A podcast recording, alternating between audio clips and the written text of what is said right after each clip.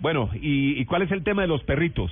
Oiga, pues imagínese que en Moscú se hizo una investigación muy importante por eh, investigadores, por etólogos rusos que llevan mucho tiempo estudiando el comportamiento de los perros callejeros moscovitas, porque ellos dicen que el comportamiento de los perros se está adaptando rápidamente al medio ambiente urbano, demostrando que los perros tienen una gran inteligencia.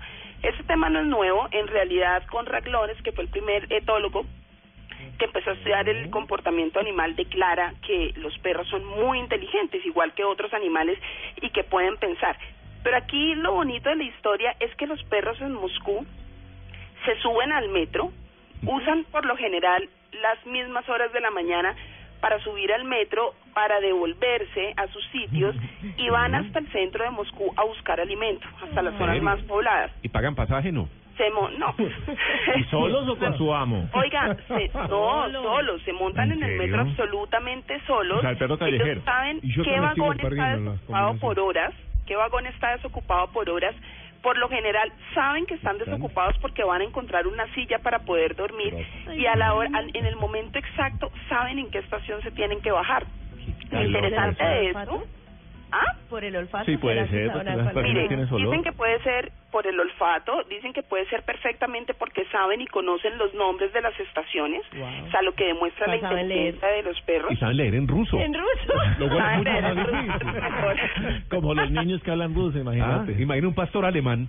Ah, en alemán ruso. y en ruso. Pues, Bueno, hay que recordar también la estructura de la historia de Alemania en Rusia. cuando Bueno, allá hay, una, allá hay estación, allá hay una estación donde está el perro, el pastor alemán, que todo el mundo le soba la trompita. Es una de las estaciones del metro de Moscú, famosísima, y es con una escultura de bronce. Escultura. Sí, y es una escultura con un perro y tiene todo el hocico plateado, pues brillante, perdón, por, Porque por- todo el mundo lo soba. por suerte. sí. María Lourdes de allá, los Sí. candosis se llaman troskis.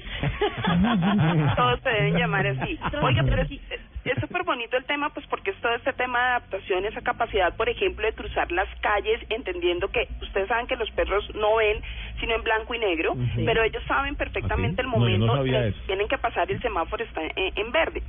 Otra cosa muy interesante es que cuando ellos bajan del metro, van a buscar el sitio, por ejemplo, donde los turistas están comiendo y resulta que ellos saben perfectamente qué turista puede asustarse para soltar la comida. Entonces, se quedan mirando y saben qué turista se puede asustar, ladran durísimo y hay turistas que sueltan la comida y ellos se comen la comida del saben turista. toda. ¿Qué Entonces, tal? Imagínense, entonces, eso es lo interesante de esta historia de estos eh, etólogos rusos Son como las palomas. que le dan toda la, le han dado toda la vuelta pues a la investigación, llevan más de 20 años investigando estos perros, son aproximadamente 500 perros callejeros, de los cuales 20 perros tienen un comportamiento parecido, demostrando la inteligencia de los perros para todo. Incluso cuando hay gente en los parques, ellos saben perfectamente cuál es la persona que si ellos le hacen unos ojitos coquetos, entonces la van a sobar y le van a dar comidita. Todo eso lo hacen durante el día, a cierta hora ya se devuelven otra vez al metro y se devuelven para sus lugares.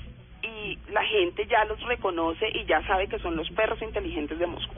Vos, vos, vos sabés eh, que, que estaba aquí consiguiendo la, la- lo que contaba Iván, el tema de la Plaza de la Revolución allí en el metro, y habla que fue abierta en 1938, y sí, los estudiantes son los que le tocan el hocico al, al, al Y es que perro. como de buena suerte, Es el perro sí guarda frontera Para los exámenes de la universidad. para los exámenes de la universidad. ¿Ah, sí? el que le toque Ah, le da. sí, o sea, sí. uno no estudia ni compra libros, Por ni eso ni lee. fosfogéneo. Además, muy chistoso porque tú llegas a la bueno, ese metro es lleno de gente. Y tiene cuatro perros, Y entonces tú llegas y empiezan a ver, a buscar el hocico brillante, pues. Sí. Y es el montón de gente pasa y todo el mundo pasa ya inconscientemente Y le toca. le toca la trompita al perro. como algo natural. Pues María Lourdes, muchas gracias. Interesante la nota de los perros eh, inteligentes eh, de Rusia.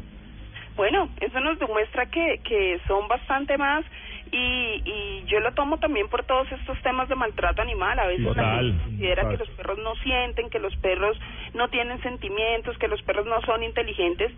Y miren las muestras que nos dan de su inteligencia y, y de cómo se acercan a nosotros y cómo pueden hacer bastante más de lo que pensamos. Y bueno, ahí tenemos que, que acercarnos más a ellos y verlo más como lo que son. Así es. Y la forma como se adaptan al contexto urbano. Sí. ¿sí? Así que vienen de ser animales salvajes a, a, a ser No, domésticos y ahora aprenden ciudadanos. a vivir en una ciudad. No, sí, me los increíble. imagino en ese invierno tan bravo, Sí. eh, refugiándose en la estación de metro. Lo que más me parece increíble es verlos, pues, uno pudiera verlos, verse subir al metro Y a la hora tan que grande. es desocupado. Me dice que llegó mi estación, me No, no, y hay que bajo. perseguirlos porque ellos saben cuál es el sitio bueno, a qué hora es que hay que. ¿Dónde son bienvenidos y dónde no? Lindo. Son 7.47 ¿Dónde se come minutos de la mañana.